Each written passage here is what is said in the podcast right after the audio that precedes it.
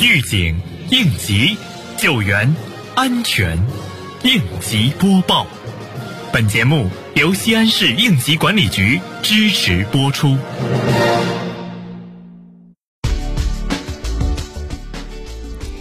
为进一步贯彻落实省市级管委会近期安全生产工作会议要求，夯实企业主体责任，全面提升应急管理工作水平，近日，大明宫投资集团在项目现场召开安全生产、消防安全专题会议。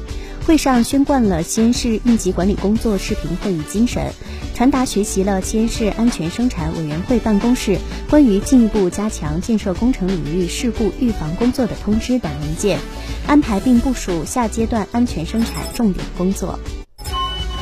日前，丰西新城应急管理局主要负责人带队对咸阳嘉润金属结构有限公司进行安全生产执法检查。检查组详细查看了企业从业人员安全生产教育培训、安全设备维护检测、安全事故隐患排查治理及设施设备安全警示标志设置等情况，并实地查看了企业生产现场的安全管理情况。对于企业存在的安全隐患，现场下达了责令限期整改指令书，要求企业严格按要求限期整改。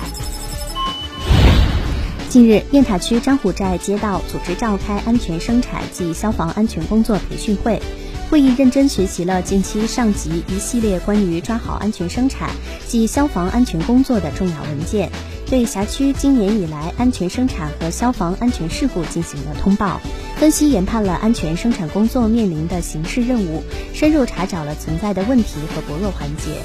同时，会议组织观看了相关火灾事故视频，安全健康教育网王思远教官从火灾事故特点、消防安全管控薄弱环节、消防器材使用、火灾事故救援等方面进行了消防安全知识培训。厂矿企业生产经营过程中应该如何防爆？西安市应急管理局提示：加强监视、监测和劳动保护。一，在火灾危险性大、有毒有害作业场所，应设置安全报警系统、安全监视系统。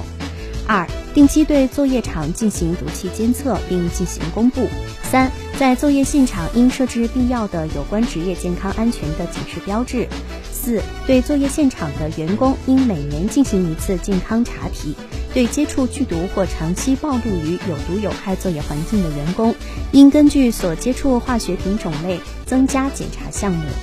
感谢收听本次应急播报，我是小陈。